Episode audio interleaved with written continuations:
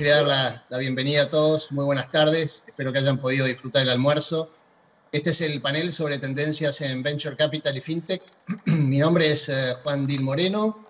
Soy socio a cargo de la práctica FinTech de Marval. Obviamente me hubiera encantado estar eh, presencialmente, pero bueno, al menos la tecnología permite que nos encontremos.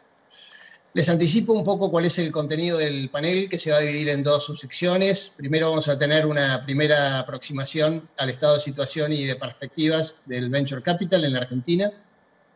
Y para esto tenemos a, Victoria Ackerman, que es eh, head de, de, Scouting y Strategic Alliances de Global Ventures. Bienvenida, Victoria. Hola, gracias. Hernández Lemenson, que es socio de bancos y finanzas de, del estudio, con, con, amplio expertise en, temas de venture capital. Gracias, Hernán, ¿cómo estás? Y después, en, en, segundo lugar, vamos a tener un subpanel eh, donde la idea es un poco conversar sobre las tendencias que nosotros vemos en cripto, NFT y, y algo de metaverso. Podríamos estar hablando de otros verticales de la industria, pero la verdad que son todos temas que sabemos que podríamos estar días conversando, así que vamos a tratar de focalizarnos en los temas que quizás más relevancia estamos viendo hoy en el mercado y en el mundo. Para eso también nos acompaña Horacio Liendo, que es eh, director senior ¿sí? de eh, Mercado Libre, director senior de eh, FinTech Legales de Mercado Libre, además de ex director del Banco Central. Gracias, Horacio, por la doble tarea, porque sé que también vas a estar en el panel cambiario. Gracias por la invitación, un placer estar acá de nuevo. Estamos con Gustavo Giai, eh, socio del Departamento de Marcas, Tecnología y Propiedad Intelectual. Gracias, Gus, como siempre. Gracias, Juan. Buenas tardes a todos. Eh, te cedo la palabra para el primer subpanel y luego que ustedes concluyan, eh, nos pasan la palabra y seguimos con el panel vinculado con FinTech. Buenísimo. Bueno, ya Juan este, nos dijo, acá vamos a hablar un poquito de Venture Capital, Tech. Como verán, dejamos los zapatos nos ponemos las zapatillas, sacamos el saco y vamos a ponerle un poquito de onda, como es todo lo que pasa en Tech y Venture Capital. El problema es que estoy cableado y me queda todo, todo mal. Bueno. Ahí está. Bueno. ¿Se Ahí puede? Está. Vamos. Ahí va. Pegable. Gracias. Bueno, este, quería contar un poco este, tenemos la suerte de que nos acompaña Vicky Ackerman. Vicky, ah. como dijo Juan, es Head de Scouting en Global Ventures. Este, es licenciada en Relaciones Internacionales, fue asesora comercial en la Embajada de Israel, eh, trabajó en lo que fue, digamos, el, la Dirección de Emprendedores de la ciudad, que existe todavía, y también en la Dirección Nacional de Capital Emprendedor del Gobierno Nacional en otras administraciones. Además es madre de Tomer y de Ilan. Correcto. Y deportista amateur en su tiempo libre, que no es mucho les voy a decir. El hockey me estaría dejando y yo no lo estoy dejando que me deje. Así que abrazada a lo que me queda de esa parte del deporte en, equipo. Bueno, hoy tengo la oportunidad de vengarme un poco, porque el que va a preguntar soy yo, no vos. Muy bien. Entonces, bueno, nada, quería eh, contarle un poco a, toda la gente que nos está escuchando qué es Global Ventures. Bien. ¿Qué es Global Ventures? Global Ventures es el fondo corporativo de Global. Lo que nosotros hacemos es buscar startups de base tecnológica que puedan agregar valor a la propuesta de Globant. Esto lo que hace en realidad surge eh, hace más o menos cuatro años, cuando ese gobierno nacional que, contaba Hernán decide lanzar una convocatoria para aceleradoras, ¿no? para aquellas organizaciones que busquen acelerar startups en estadios iniciales y creo que también coincide con un momento en donde Globant ya había hecho su IPO y de alguna manera se planteaba estar en un momento de, madurez suficiente como para poder, por un lado, devolverle al ecosistema emprendedor lo que el ecosistema le había brindado y por otro lado entender de que quizás en una corporación que cada vez es más grande es necesario empezar a vincularse con las startups que son las que traen la agilidad y la innovación que una, una compañía que en ese momento quizás eran 10.000, 12.000, hoy somos 25.000, por más startup que te sigas creyendo, ya hay procesos que no podés hacer. Entonces, eh, de alguna forma, lograr tener un corporate venture capital implica acercarse a, la tendencia, ¿no? Y decir, bueno, voy a invertir fichas chiquitas, es lo que nosotros hacemos en este caso, en un estadio semilla, eh, para poder empezar a nutrirme y también para, para poder acompañar esas startups que ojalá en algún momento se conviertan en unicornios son grandes compañías, digo, eh, siempre entendiendo que nosotros vamos a invertir en las que hagan fit con el negocio, que es lo que nos diferencia de un venture capital convencional. Nosotros necesitamos que haya una parte no solamente financiera, sino también estratégica a la hora de invertir. Claro, ¿y qué tipo de inversiones son las que estás viendo? ¿Qué, qué, es lo que busca Global Venture que vos decís, tiene que ser un fit? Ok, pero ¿cuál es el fit? que, los está guiando hoy? Nuestra premisa básica es que pueda agregar valor al negocio. ¿sí? Entonces, en ese caso, lo que eh, terminamos buscando son compañías B2B Enterprise, business to business, o sea, tienen que ser startups que le vendan a otras compañías y que no vayan al consumidor final. Em, y que de alguna manera agreguen valor a lo que nosotros ofrecemos. Diciendo esto de nuevo, que le vendas a una gran compañía no quiere decir que sí o sí pueda sumarse a lo que nosotros hacemos. Nosotros en Globant quizás ofrecemos reinvención o transformación digital a grandes empresas y en esa capa de servicios profesionales que nosotros ofrecemos, creemos que hay un montón como de cajitas que se pueden agregar a la propuesta. Entonces pueden ser soluciones de recursos humanos y recruiting, pueden ser soluciones de marketing digital, tenemos startups que tienen que ver con realidad aumentada, otras que tienen que ver con eh, Industrial IoT, porque tenemos empresas quizás del mundo de oil and gas a las cuales también podemos sumar eso a la propuesta. Eh, vamos viendo y siempre es eso, como decir, bueno, yo esto lo puedo vender con lo que vendemos a Globant, lo mismo. Es lo que nosotros buscamos porque el fondo corporativo tiene esa tesis y esa misión. Eh, hoy por hoy en el ecosistema argentino vamos a encontrar muchísimas más VCs y corporate VCs que hace 10 años y lo que el otro día hablábamos con un compañero, es esto de que quizás hace 10 años uno no se podía dar el lujo de decir, no, yo solo invierto en Actec. O sea, medio que había lo que había y entre todos podíamos tratar de encontrar esa startup que hiciera la diferencia. Hoy hay fondos de fintech, hay fondos de Actec, hay fondos de impacto, hay fondos que tienen eh, una tesis más abocada a eh, cuestiones de género, tenemos, o sea, algunas que van solamente a plataformas SaaS, hay hay un montón de opciones eh, para que también el, emprendedor y la startup pueda elegir cuál es el fondo que le hace sentido a él que lo invierta, que antes quizás no pasaba. Claro, sí, y eso, eh, viéndolo muchas veces, este, cómo, cómo interactúan y que, no, como vos decís, los emprendedores hoy pueden de alguna manera elegir, está bien, hoy puede el mercado no estar tan bueno, pero en general para tecnología sigue estando muy activo, muy activo en Argentina. este, y quizás el emprendedor tiene que mirar también quién es el que lo va a invertir. O sea, porque tener a alguien que esté todo el tiempo que no te agregue ningún valor, me parece que no, no, funciona. Pero para ustedes, cuando dicen, bueno, miran, hacen un scouting en el proceso, cuando estás en el proceso, que si querés lo contás vos un poquito, eh, cómo, seleccionan ustedes, qué es lo importante, qué es lo que miran, si nos puedes contar un ah, poco. Totalmente. Cómo, se nutren de, todo ese pipeline de mirar los distintos proyectos? Yo creo que seguramente en el auditorio todo el mundo está pensando que tiene un amigo que está emprendiendo, que tiene un primo que está emprendiendo, prima o, pongámosle el género que querramos. Em, y ahí es cuando nosotros tenemos el gran desafío de poder hacer que ese embudo gigante se convierta en algo un poquito más acotado, eh, por lo menos para llevar al comité de inversión después. Eh, y creo que se da una combinación de, habilidades más blandas y cuestiones un poco más duras. ¿no? Eh, nosotros, primero que nada, el primer filtro o el, la primer, el primer momento va a ser cuando o alguien de mi equipo o yo nos juntamos por primera vez con este emprendedor antes quizás no, pedíamos tanto, hoy vamos a pedir un deck o un one pager, esa primer presentación que ellos nos dan, porque entendemos que el tiempo es finito y si no estaríamos todo el día viendo emprendedores.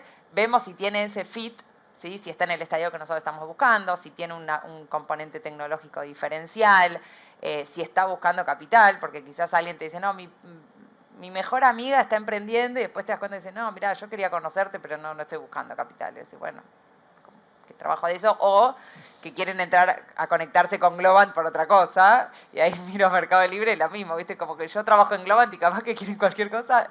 No, yo soy el fondo corporativo. Primero está el capital humano, porque en el estadio inicial en el que uno invierte, muy probablemente esa startup quizás pivotee, tenga que hacer un cambio, puede ser un cambio en el modelo de negocios, en el usuario, en el foco. Entonces, en ese sentido, al fin y al cabo uno le termina dando ese capital a esas personas que forman el equipo y el equipo es fundamental. Ahí también está de, nuestro lado la, complicidad y poder complementarnos entre los que somos miembros del fondo para entender que unos vamos a ver unas cosas y otros vamos a ver otras. Em, después vamos a ver mercado, vamos a ver obviamente el problema que están resolviendo eh, y después veremos un poco la atracción y algunas métricas. Eh, todo eso, todo ese análisis lo vamos a hacer previo a llevarlos a comité. Otra cosa que hacemos, que quizás no hacen todos los VCs, los, Venture Capital de la misma manera, es que yo me apoyo mucho en el equipo tecnológico que tengo en Globant. Globant es una compañía de tecnología, entonces viene una startup que está haciendo algún desarrollo en alguna tecnología, en blockchain, en inteligencia artificial, ahora cuestiones de gaming, yo celebro no tener que ser experta en todo eso, porque no podría hacerlo. Lo bueno es que me puedo dar vuelta y decirle al VP de tecnología, de esa tecnología, que se sume.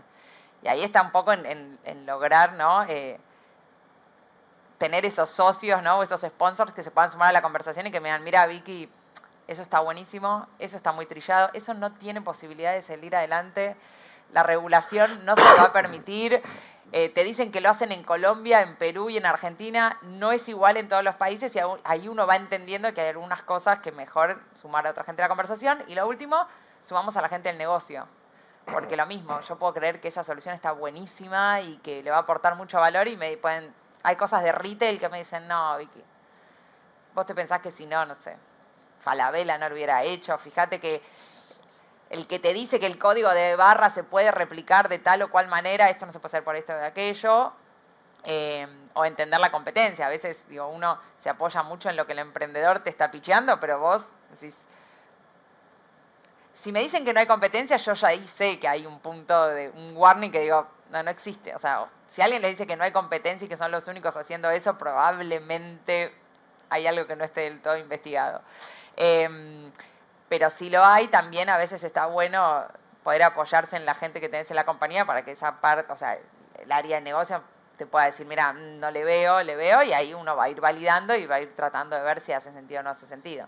Y cuando ves a las startups, por ejemplo, vos hablaste recién de mercado. Sí.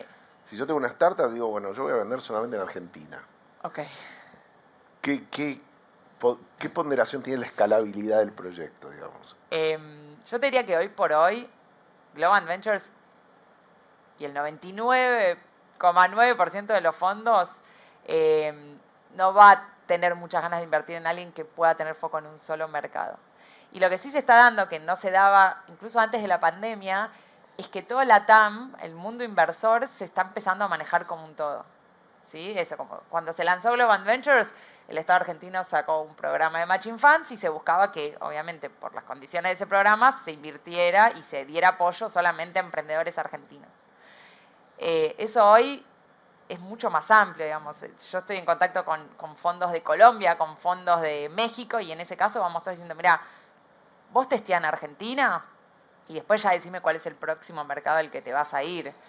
Eh, obviamente uno no puede pretender que se quieran ir a todos lados, o que si me dicen, no, quiero ir directamente a toda la TAM, decir, bueno, no, o sea, tenés que ir paso por paso, pero si me dicen, no, yo quiero ser eh, el capo de Medellín y Barranquilla, y probablemente quede un poquito escueto eso. Entonces eh, hay que poder, sí, probablemente no lo invierta así solo, dice que va a querer quedarse acá.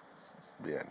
¿Y, estas, ¿Y cuáles son las últimas tendencias que estás viendo, digamos, en tecnología? ¿En dónde eh, ¿Cuál es el sector donde vos decís, acá está yendo todo el mundo, hacia acá vemos que están yendo... Lo bueno y lo malo de los fondos corporativos es que a veces somos eh, menos, o sea, menos arriesgados que los VCs, ¿no? Entonces somos como un poquito más eh, tranquilos. Cuando hay una tendencia, como le fue el año pasado, que hubo como un boom en donde se dio que había disponibilidad de capital, entonces aparecieron fondos que tenían tickets muy grandes y quizás más en el hemisferio norte, pero acá también se terminaron invirtiendo en startups que quizás tenían una PPT con valuaciones que eran una cosa de locos, como que ahí se armó como una burbuja eh, que se hicieron inversiones muy grandes y después hubo este año que agarrar y decir, bueno, que, haya una tendencia, digo, neobancos pueden aparecer un montón. eh, y después al otro su panel le voy a dejar este lío, pero digo, después está entender eh, cuál es el diferencial que tienen, porque si no hay, o sea, la oferta es bastante parecida y poder entender, bueno, qué es lo que pasa. Lo que sí decirte es, en Global Ventures, como tenemos esa tesis del B2B Enterprise, alguien que le quiera vender a los Coca-Cola, que le quiera vender a, los Disney, tiene que estar sólido. Entonces, eh, nosotros decimos que quizás nosotros, el mundo biotech o, o deep tech, ¿no? los, que, los que están en la industria aeroespacial, no sentimos el cimbronazo del año pasado de decir, bueno, había, o sea, invertimos un montón en valuaciones alocadas y ahora entonces estamos como retrayéndonos y tratando de ver que, cuidemos la plata o, los líos que tenemos. No tuvimos tanto lío, pero tampoco salimos, o sea, seguramente a alguien le salió muy bien las inversiones que hicieron en el pasado. Nosotros fuimos igual de cautos que siempre. Eh, entonces, en ese sentido, te podría decir que sí hay tendencias, estamos, o sea, todo lo que tiene que ver con el metaverse, todo lo que tiene que ver con blockchain, lo mismo, digo, hay un montón de hay soluciones de NFTs que están buenísimas, o cosas de cripto que están espectaculares, pero nosotros medio que se corre porque van más al B2C.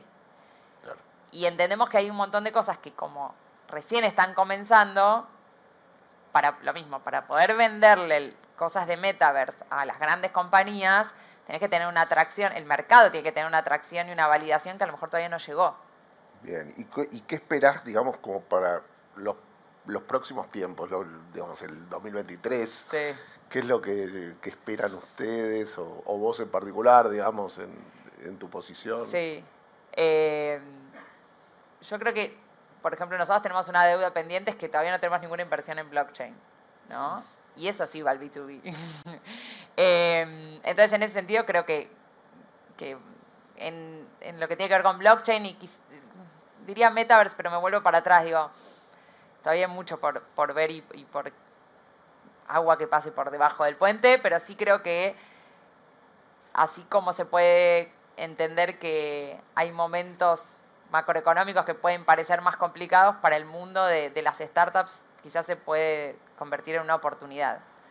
Y sí lo que nos empieza a pasar es que empiezan a haber soluciones de problemáticas que antes no existían. Digo, nosotros tenemos un, fondo de impacto que se llama Be Kind Tech Fund, que invierte solamente en startups que busquen mitigar los efectos nocivos de la tecnología.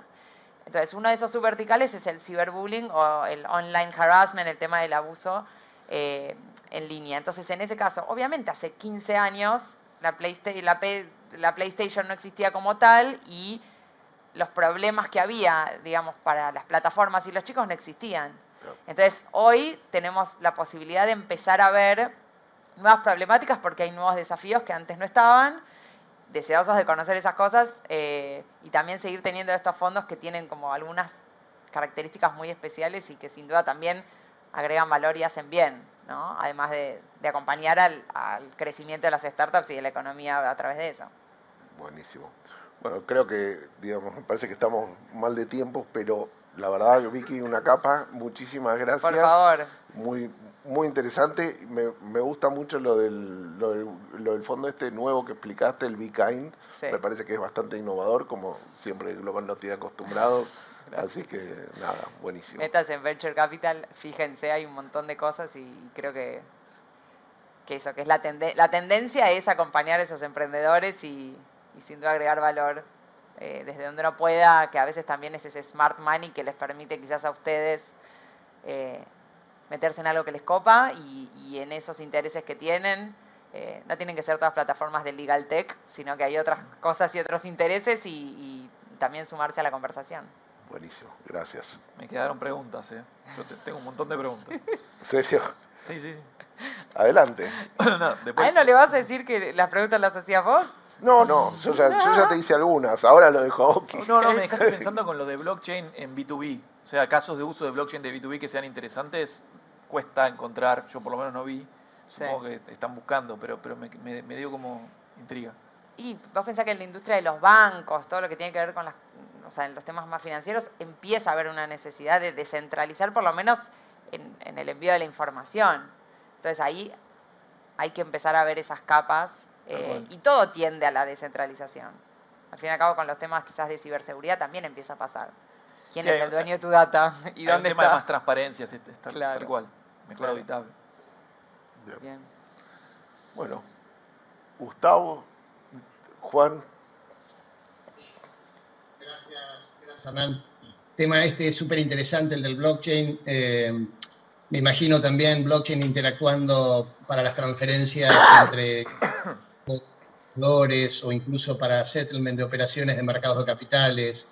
Eh, millones de casos de, uso, incluso con esquemas de blockchain con, con permiso sin permiso. Me parece que el, universo es bastante amplio. Después hay que ver cada caso de uso, cuán avanzado está en la implementación. Pero bueno, muy interesante lo que, lo que comentan. Eh, me da la tranquilidad de que sabemos que hay fondos que siguen apostando por los emprendedores. Vemos incluso también que hay distintos tipos de fondos para eh, cada proyecto en particular, para cada estadio de los, los proyectos de los emprendedores y, e incluso con distintos tickets. Tenemos fondos incluso también que son agnósticos, que eh, digamos, no tienen en cuenta el tipo de tecnología, sino que son un poco más amplios. O sea que tenemos un universo de venture capital bastante amplio para seguir apoyando a, a nuestros emprendedores, más allá de que a veces el, el mercado, la coyuntura no, no ayuda. Pero bueno, vamos, vamos de lleno entonces al, mundo, al mundo cripto. Nos parecía lo más interesante, sabiendo que se está hablando tanto. Creo que hoy es un tema que está muy de moda por buenos o por malos motivos. Eh, los motivos creo que los buenos son muchos más que, los, que los malos. Y vemos, no sé, miles de, de criptomonedas eh, lanzadas, stablecoins, NFTs, DAO, finanzas descentralizadas.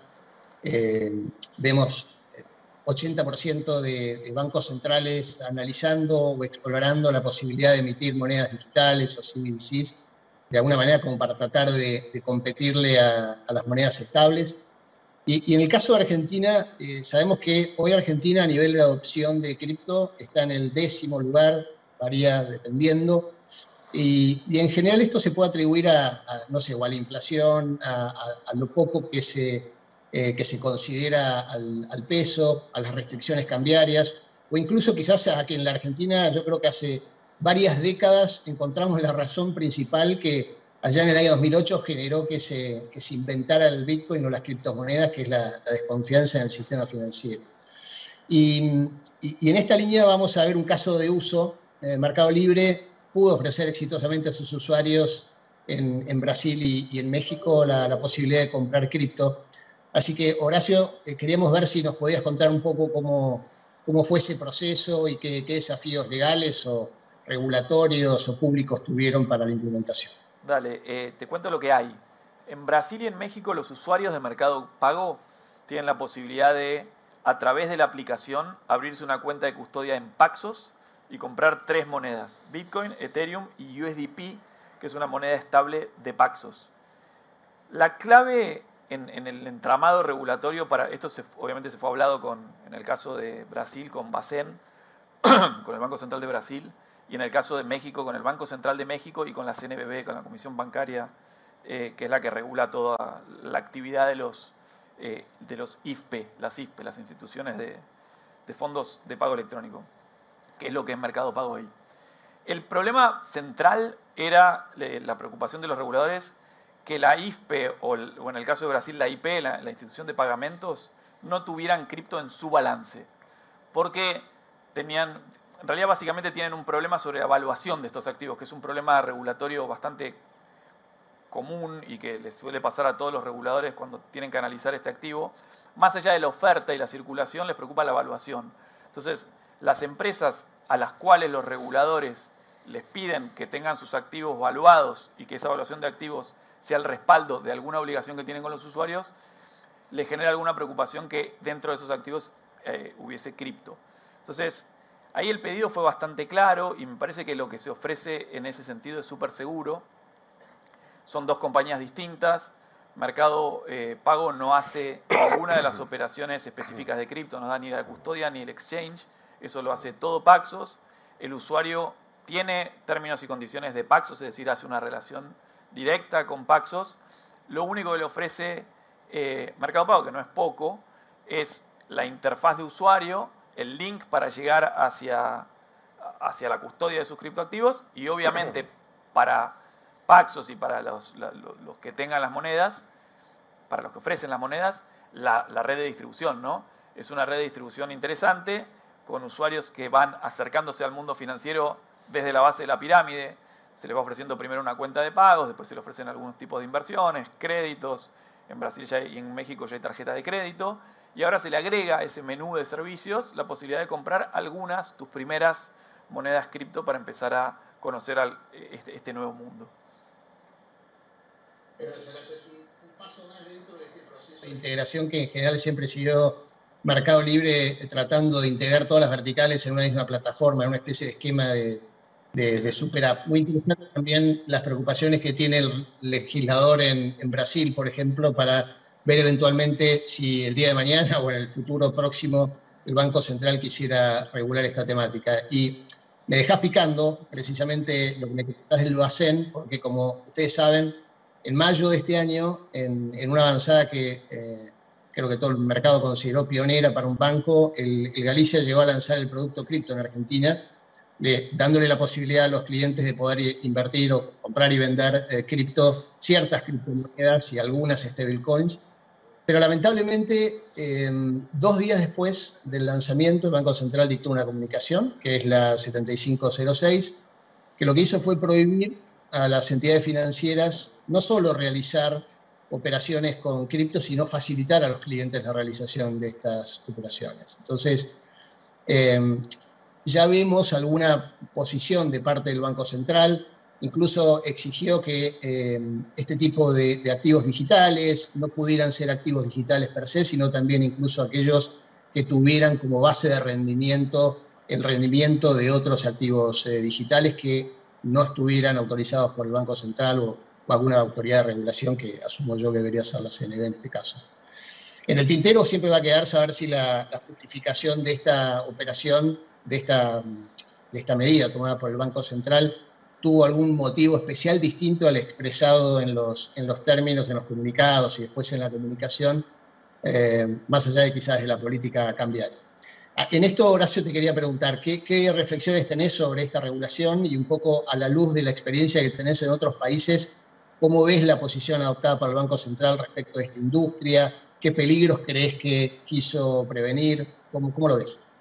Bueno, yo creo que la, preocupación del Banco Central es dentro de su ámbito regulatorio, ¿no? Es, las entidades a las que regula tiene miedo, o, obviamente trata de evitar el riesgo, de que generen algún problema que desencadene alguna de las crisis que los bancos centrales tratan de evitar.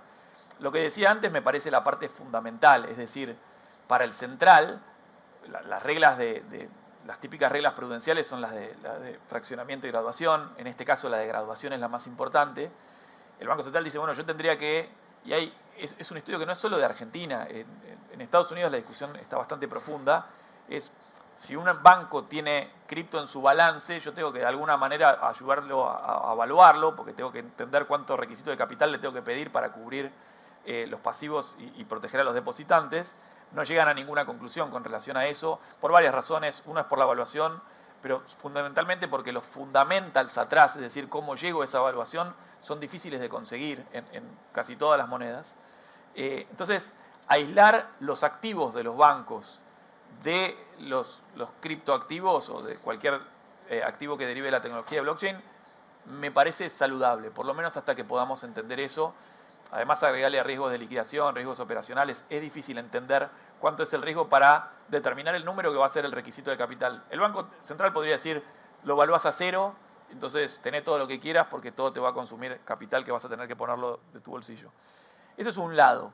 Ahora, eso no es lo que pasó eh, acá y no es la regulación que salieron, con la que salieron. La regulación es una regulación más de protección al usuario financiero, es decir, un usuario, me da la sensación, en mi interpretación, que la preocupación que tuvieron es, un usuario entra a la app de Galicia y ve cripto y automáticamente asume que es un activo seguro porque lo está viendo en una plataforma de un banco regulado.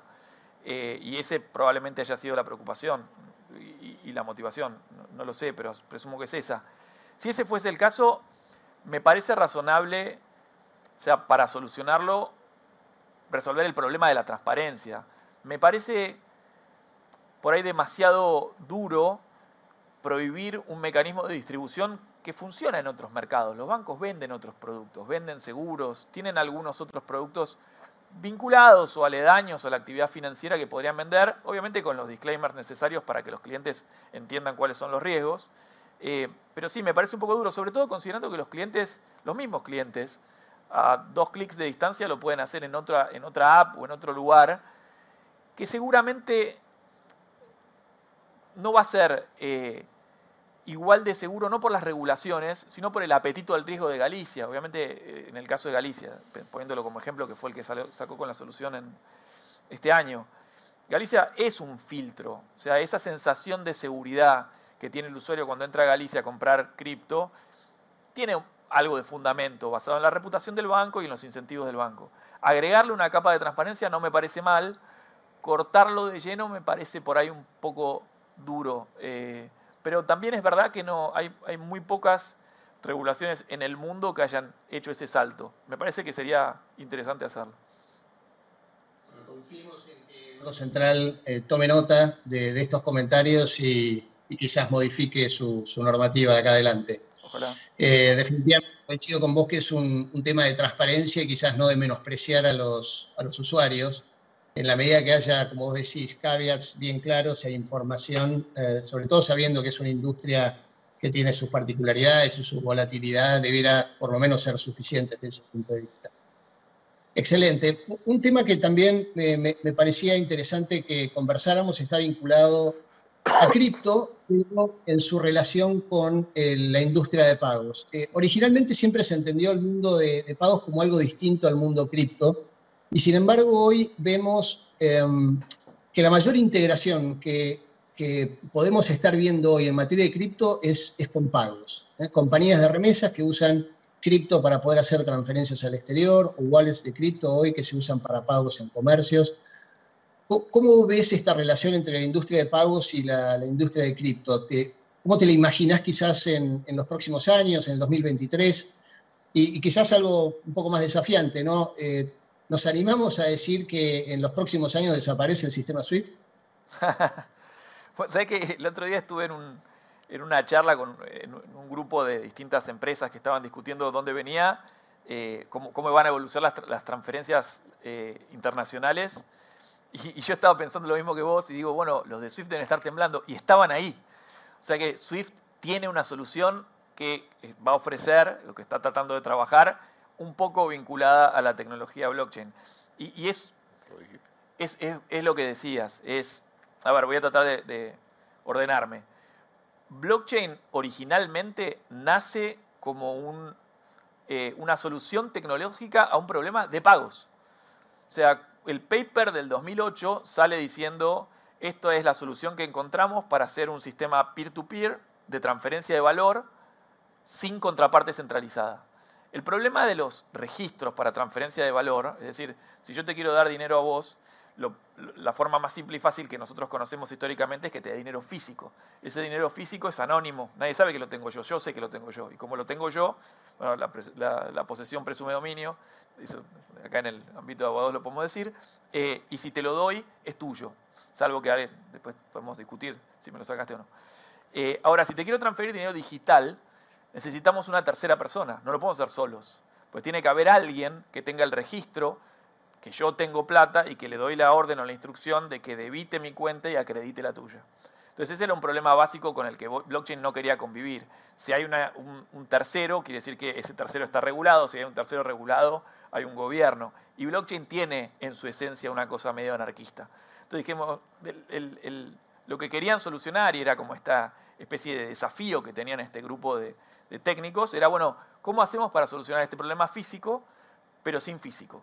Entonces inventaron, usando varias eh, fórmulas eh, de criptografía que ya existían, pero que combinadas generaron este efecto espectacular, que es medio largo, pero si quieren lo podemos discutir, que hacen que nosotros dos y una red independiente de nodos, donde nadie es el dueño de nada y no hay otra capa y no hay subordinación de nadie a nada, donde nosotros además también somos participantes, podamos transferirnos valor sin necesitar a nadie más y que esa transferencia de valor estemos seguros de que es cierta, de que está auditada, de que es transparente y que ninguno de los dos la puede hackear y no podemos robarnos eh, plata digital.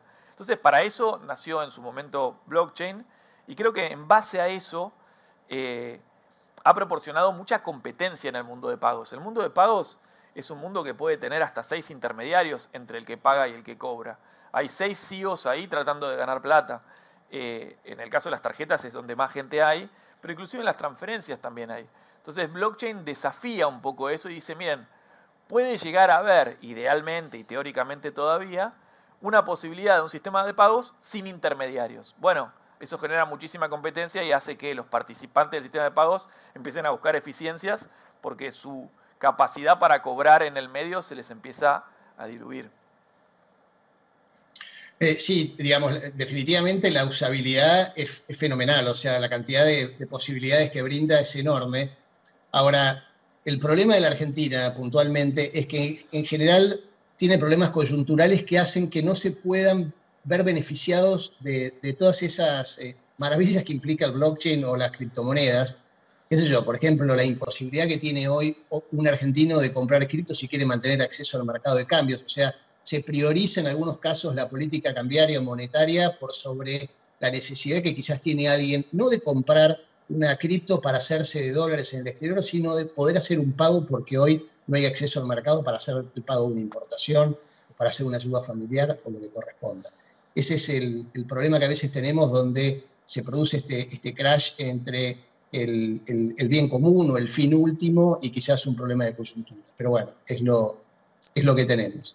Y, en esta línea, eh, Horacio, también te quería preguntar algo más vinculado con, también con lo coyuntural, pero vinculado a la industria cripto, que es lo que viene pasando con el exchange eh, FTX, eh, que se acaba de presentar en Chapter 11, y lo que generó básicamente fue la caída del más del 90% del, token que, que, emite este exchange, que es el FTT.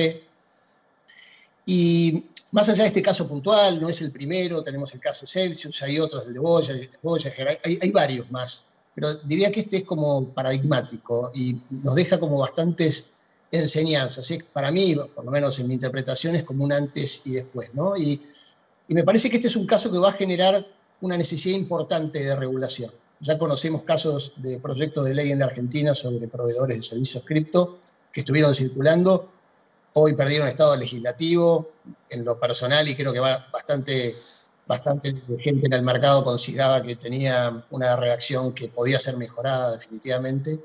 Lo que te quería preguntar es, sobre la base de tu, de tu experiencia en otros países, incluso también de la región, ¿cómo te imaginas la regulación cripto para la Argentina? ¿Cómo crees que debiera desearse una regulación eh, que apoye la innovación eh, y a la vez proteja a los consumidores?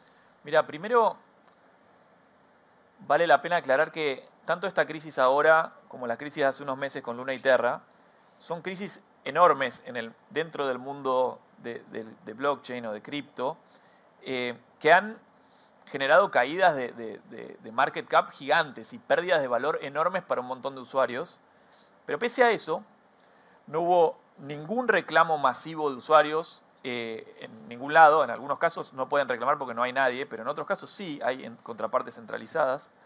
Em, no hubo ayuda ni salvataje de ningún país, no hubo contagio en ningún caso a ningún sistema financiero, no hubo corrida de depósitos, no hubo crisis, etc. Entonces, la sensación que da es que los usuarios cripto que perdieron valor en estas crisis son usuarios criptos que parecen bastante conscientes del riesgo que estaban asumiendo. Si esa es la situación, entonces lo que tenemos es usuarios que con su dinero están tomando riesgos de los cuales son conscientes que al materializarse no afectan a la, gran economía o a los sistemas financieros donde está eh, basada digamos, la, protección de los reguladores. En ese contexto me parece que hay que pensar la regulación, no en un contexto en el cual tratamos de evitar las crisis cripto que no generan un efecto contagio en otros lugares. Yo veo cuatro verticales de regulación. Voy de las más fáciles a las más complicadas. La primera es esta que hablábamos antes de los reguladores de sistemas protegidos. las entidades financieras, las entidades eh, de seguros. Ahí sí me imagino activos que están, eh, reguladores que están cuidando activos, que dicen, bueno, en esos activos hasta que no los entienda o no los pueda valer, no, se metan. Esa es la primera parte. Después hay dos verticales que están bastante desarrolladas, que son la impositiva y la de prevención del lavado de dinero los reguladores impositivos y los, los, fiscos y los de prevención del lavado de dinero dijeron, miren, su discusión sobre la regulación de fondo de cripto, tenganla cuando quieran, pero a mí me pagan los impuestos y a mí me previenen de, las actividades ilícitas. Entonces, o por contagio, como es en el caso de prevención de lavado de dinero, o por algunas regulaciones puntuales. En Brasil está, hay una regulación de la Receita Federal que pide específicamente que cualquier entidad que se ocupe del intercambio, compra y venta de, cripto reporte todos los movimientos a la Receita para que puedan pagarse y reclamarse los impuestos necesarios. Entonces eso me parece que se va a expandir, no, no afecta a ninguna otra parte de la regulación. Y después en la parte de prevención del lavado de dinero, como en algún momento, decía, como lo explicabas vos recién, es eh, el mundo cripto necesita un contacto con el mundo financiero, el mundo real, para poder entrar y salir el, el, valor. En el contacto que toca le empiezan a aplicar las reglas de prevención del lavado de dinero, así que en general casi todos los participantes del mundo cripto serios tienen sus manuales de prevención de lavados, hacen su, su KYC y reportan sus operaciones sospechosas. Y después, el último, el cuarto, eh, la cuarta vertical es la de mercado de capitales, que por ahí es la más sensible y la que más se está discutiendo, que tiene que ver con todo este tema de la transparencia, la simetría de la información de los emisores y de los eh, participantes del mercado en términos de agente, ¿no? Pues sería el término de, de mercado de capitales. Entonces, sí me imagino que los reguladores, para darte la, conclusión de las cuatro, que los reguladores financieros y de seguros se van a mantener afuera del mundo cripto, por lo menos van a pedirle a sus reguladas que se mantengan afuera en su patrimonio, que los fiscos van a pedir un régimen informativo y te van a decir cuando compres y vendas vení a pagar los impuestos, que las entidades van a tener que tener su manual de prevención de lavado y que por lo menos me imagino algún régimen de transparencia en el caso de los emisores y en el caso de los brokers de cripto, porque también hay, hay también un, riesgo ahí de, información asimétrica. Excelente. Justo ayer en la noche leía que se inició un class action contra FTX, eh, SBF y contra Tom Brady por hacer publicidad de, del token. O sea que posiblemente sea una tendencia que, se incremente. Bueno, igual en Estados Unidos es muy fácil hacer clases de class action. Gracias, Horacio. Eh, quizás sería bueno ahora pasar a algún tipo de, activo más específico y nos, vamos a detenernos unos minutos en los NFTs, los Non-Fungible Tokens. Para los que no están muy en tema, muy brevemente, eh, los NFTs son como una representación digital de un activo que es único, por eso es, un activo que no es fungible. Y, en general está vinculado con, con, un objeto que es un activo subyacente a esa representación digital puede ser una obra de arte, puede ser una foto, puede ser un video, lo que se les ocurra. Y también podría tener otras funcionalidades, pero digamos, los más conocidos o los más de moda, diríamos que son aquellos vinculados con eh, derechos de propiedad intelectual. Por eso, Gus, te quería preguntar, si, si bien en, en, materia de NFTs en general existen muchos desafíos legales, me parecía que era muy importante tener claro cuáles son esos derechos que en general otorga un NFT por eso, desde el punto de vista de la propiedad eh, intelectual o de la protección, si querés, del intangible que está como subyacente en NSFT, ¿cuáles son aquellas cuestiones que vos sugerís tener en cuenta en cualquiera que quiera incursionar en esta industria, sea tradeando, comprando, emitiendo, lo que corresponda para la industria? Gracias, Juan. Eh, yo te diría que hoy, hoy por hoy la gran pregunta del millón que se hacen muchos que quieren incursionar eh, y nos hacemos también los abogados y quienes estamos asesorando en estos temas, tiene que ver con qué tipo de derechos tenés cuando compras un NFT. Es una pregunta que, que tiene distintas respuestas y lo que nosotros notamos es que hay un desconocimiento muy grande respecto de qué es lo que uno está adquiriendo cuando, cuando adquiere un NFT. Eh, básicamente eh, hay una discusión muy grande respecto de cuál es, cuál es la naturaleza digamos, del activo, ¿sí? Eh, desde el punto de vista de propiedad intelectual, que es lo que que es este, la especialidad que yo manejo de alguna manera desde hace un tiempo, ahí la discusión está dada si es una obra intelectual o no es una obra intelectual, o si merece algún tipo de protección sui generis que no esté contemplada en alguna ley. Y esa discusión todavía no está resuelta, probablemente se esté resolviendo con, eh, en el año entrante, pero tiene un efecto muy importante porque si, si las normas de propiedad intelectual van a aplicar y van a darle una, una concepción de de obra intelectual, todos los principios generales que se aplican a los derechos intelectuales van a hacer que cualquier limitación o cualquier transferencia de ese derecho a un tercero que no esté expresamente pactada se considera reservada al autor. Entonces ahí es donde empiezan a tener muchísima relevancia cuál es el tipo de contrato en definitiva que se está este, eh, adquiriendo cuando uno adquiere un NFT. No me refiero al contrato inteligente, digamos, que permite que, que, ese NFT tenga vida propia, sino cuáles son en verdad los términos y condiciones de la contratación. Y acá tenemos dos modalidades muy claras, porque o es una licencia o es una cesión del derecho que, subyacente, pero lo que notamos es que hay mucho desconocimiento respecto de esto. Hay NFTs que se venden eh, y cuyos derechos no están licenciados, no están cedidos, con limitaciones a la, utilización que puede tener una compañía o el adquirente respecto de, ese NFT. Hay estadísticas que asombran y alarman. OpenSea, que es una de las plataformas más reconocidas que permiten este, el trade de, de, NFT, la creación de NFT, ha dicho que el 80% de los NFT creados en su propia plataforma tienen algún tipo de infracción de derechos en su concepción, de manera tal de que este es un desconocimiento que existe y yo creo que el 2023 va a ir migrando o vamos a ir caminando hacia un, mayor esclarecimiento de las cuestiones jurídicas, pero con un componente que no quisiera dejar de, destacar, que es que al mismo tiempo de que hay un bajo conocimiento respecto de cuáles son los derechos que se adquieren, hay cada vez una creciente intención por parte de las empresas de moverse y tener algún tipo de participación con los, con los NFTs, lo cual hace que sea un cóctel bastante difícil de administrar y creo que ahí está el valor digamos, de, quien tiene que ser un actor clave o asesorando o dentro de la compañía, administrando esa atención, de la necesidad de hacer más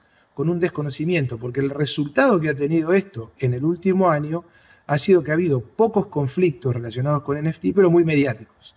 Entonces, si hoy te, hablan de Hermes, de Nike, de Tarantino, de CryptoKitties, no los conoces por lo que verdaderamente son, sino porque están en cuanto congreso vos puedas ir o en cuanto periódico eh, este, leas sobre la temática, porque son los conflictos que se están discutiendo sobre qué tipo de derechos existen y cuánta infracción existió o no en la creación de ese NFT. De manera tal de que yo diría una mayor intención respecto de involucrarse en esta temática fuera del mundo más sofisticado del mundo financiero que veníamos escuchando recién con, Horacio, y quizás un, desconocimiento que hace que la potencialidad del conflicto eh, crezca o que los derechos que verdaderamente se están adquiriendo no sean del valor que o, de la relevancia que uno tiene en mente cuando decidió la contratación.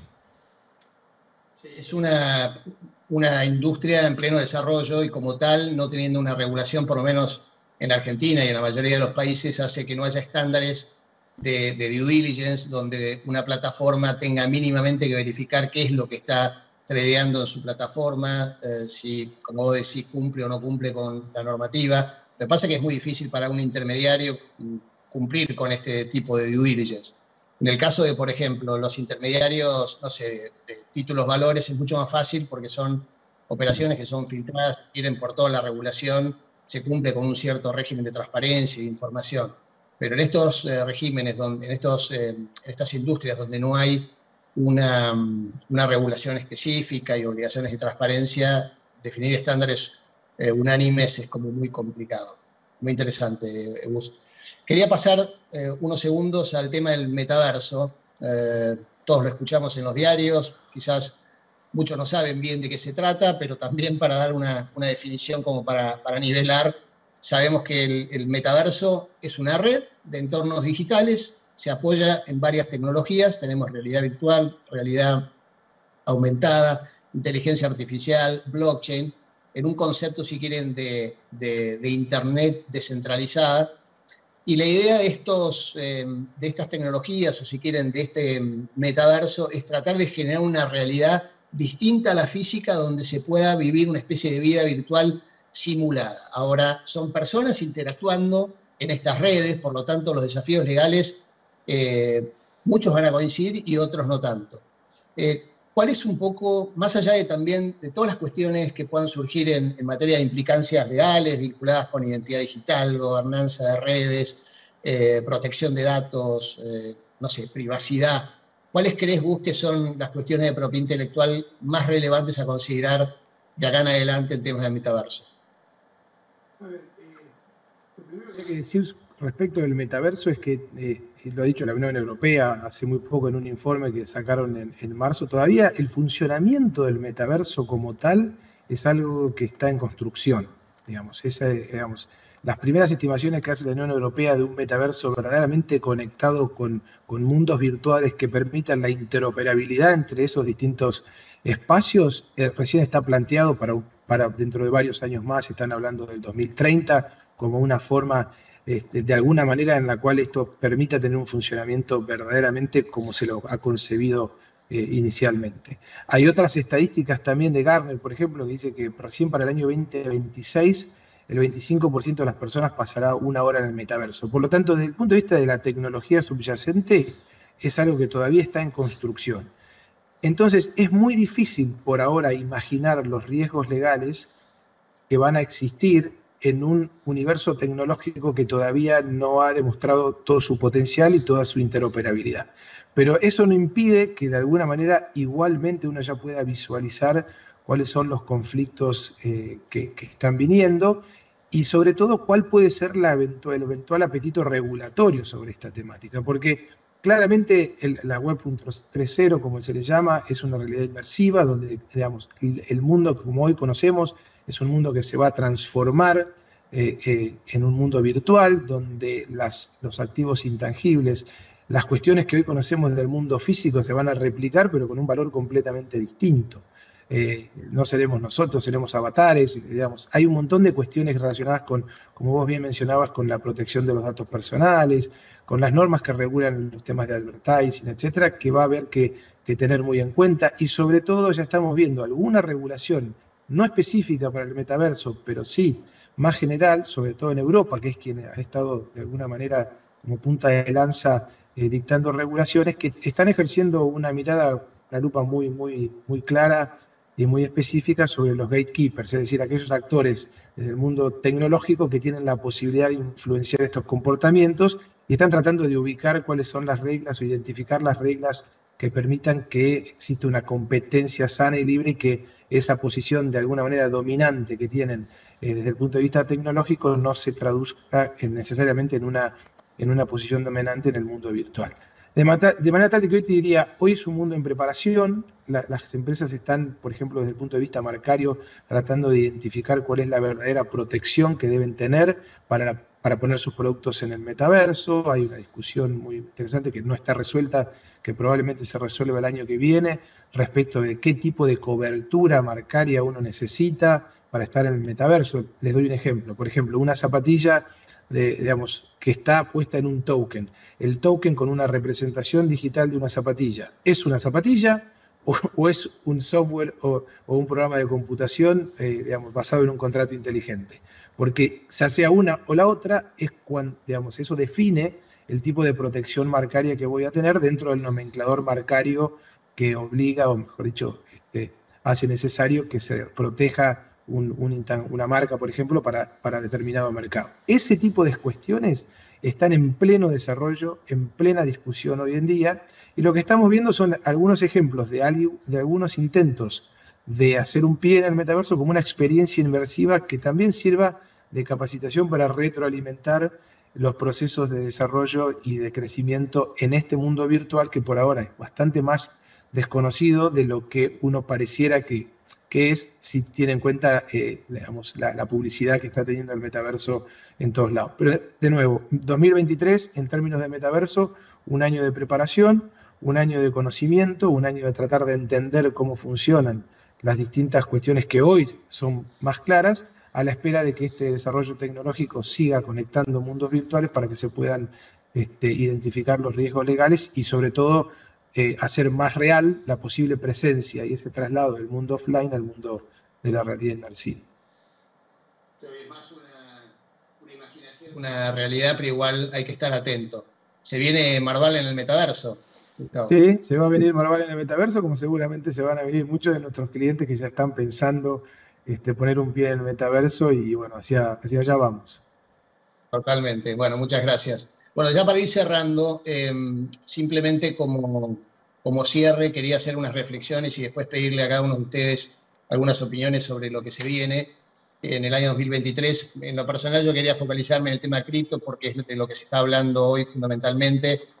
Hoy tenemos un problema contextual que es el bear market, donde tenemos una disminución importante con alta volatilidad de monedas. Y y no descarto precisamente sobre la base de, este, esta dificultad se está encontrando ahora una, proactividad mayor de parte de los bancos centrales tratando de imponer una, moneda digital, hay que ver en qué, ámbitos, pero definitivamente los veo muy activos en, esa, eh, en ese ámbito.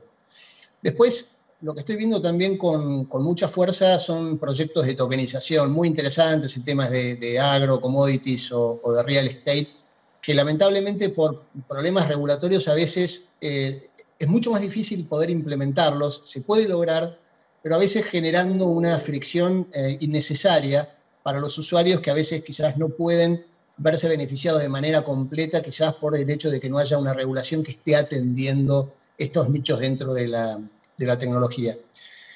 Después, precisamente por esto que comentábamos recién del, FTX y de los problemas que venimos eh, sufriendo últimamente, pareciera como que hay una, mayor preponderancia o una tendencia a una mayor preponderancia del mundo descentralizado, finanzas descentralizadas, tratando de compensar, si quieren, estos errores que venimos viendo en, el mundo centralizado de los exchanges. Eh, por eso por eso yo anticipo regulación en materia de, proveedores de servicios virtuales o exchanges.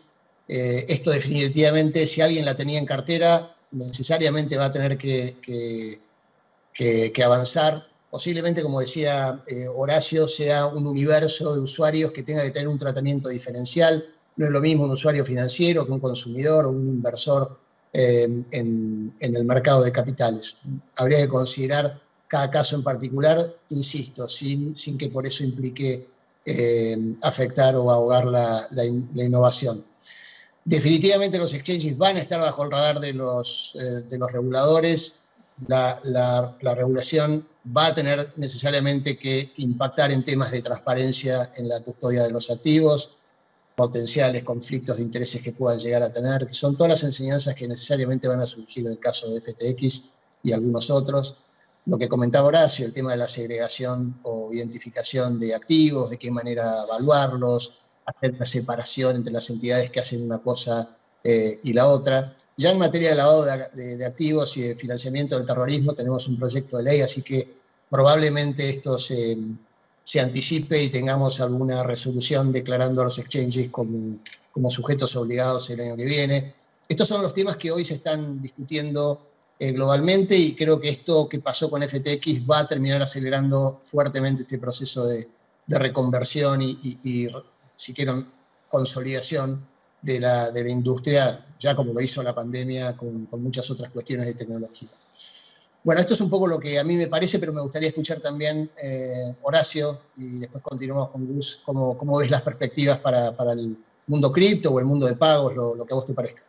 Dale, vamos a, cripto pagos es largo, eh, pero yo veo como tres dinámicas ocurriendo simultáneamente, por distintas razones, dos, vinculadas. La primera dinámica es la de los consumidores, o sea, pensemos en, los consumidores cripto. Después de tres crisis este año, ya van aprendiendo, eh, están un poco más curtidos y más exigentes. Y, más pobres. Y también. Eh, esta también es otra parte de la dinámica. Entonces me parece que van a ser un poco más exigentes de lo que venían siendo. Había algunos proyectos que por ahí estaban medio flojos de papeles y conseguían mucha demanda. La segunda dinámica es esta que contás vos, la de los reguladores. También por la misma razón los reguladores están mirando con más cuidado. Ya lo venían mirando, pero ahora es un momento en el que siento que por ahí dicen, ya me tengo que meter. Eh, entonces probablemente vamos a tener actividad ahí. Y la tercera es cómo está funcionando el mercado hoy. El mercado de hace un año que tenía tasa cero y liquidez infinita, es un mercado en el que hoy la tasa libre de riesgo está a 4%, la libre de riesgo del mundo. Entonces, mi sensación es que los proyectos que sobrevivan van a ser proyectos que tengan una propuesta de valor mucho más clara con inversores con menos paciencia. Entonces, esas tres dinámicas probablemente vayan depurando el mundo cripto y separando un poco los proyectos que, van a sobrevivir de los que no y lo que quede va a ser algo me da la sensación de mayor calidad y con mayor consenso. Entonces probablemente avance más rápido. ¿Vos? Bueno, un poco lo que comentaba antes, creo que las tres conclusiones es que fuera del mundo regulado, digamos, en términos de NFTs y metaverso, es probable que no, no veamos una regulación en nuestro país en el 2023.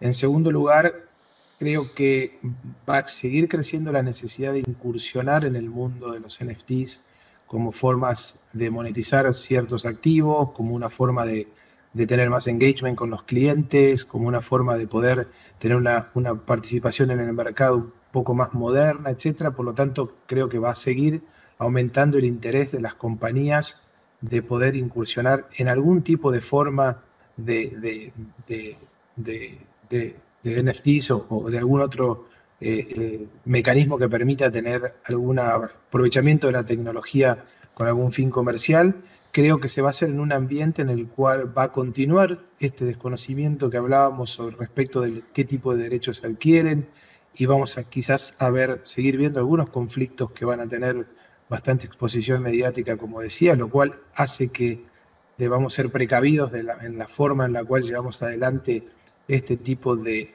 o cómo se administra esa tensión y cómo, cómo se llevan adelante los proyectos para reducir el tipo de error leal eh, que pueda existir y también para capitalizar el mayor valor posible respecto de las inversiones que se hagan. Y por último, creo que va a existir y va a continuar la exploración en el metaverso que, mencionábamos antes, con más compañías tratando de poner un pie, primero para tratar de entender cómo funcionan estas estas realidades inmersivas y virtuales. Eh, y ahí yo quisiera decir que hay que prestarle bastante atención a lo que está haciendo la industria del videojuego, porque si hay alguien que está entendiendo exactamente bien cómo funcionan la lógica detrás de la monetización de estos negocios en la realidad virtual es la industria de los videojuegos. Y creo que ellos van a tener un rol sumamente importante, por lo tanto hay que mirar qué es lo que hacen y mirar cuáles son las alianzas que pueden venir con los proveedores de tecnología que están detrás del, metaverso como para, para tratar de, identificar cuáles son esos modelos de negocios que pueden surgir de esta nueva realidad eh, virtual para poder eh, eh, participar de ellos o capitalizar. en cualquier caso, todo tema tiene una dinámica fenomenal, ¿no? O sea, por lo tanto, tenemos que estar muy atentos, más allá de lo que vemos en nuestro trabajo diario, muy atentos a, a cómo va a ir evolucionando, porque nos quedamos atrás muy fácilmente. Bueno, les eh, muchísimo a todos los eh, participantes del, panel, Horacio, Gustavo, Victoria, eh, Hernán. Creo que ya podemos dar paso al siguiente panel, que es desafíos regulatorios de compliance y penales en telecomunicaciones y otras industrias. Muchísimas gracias a todos.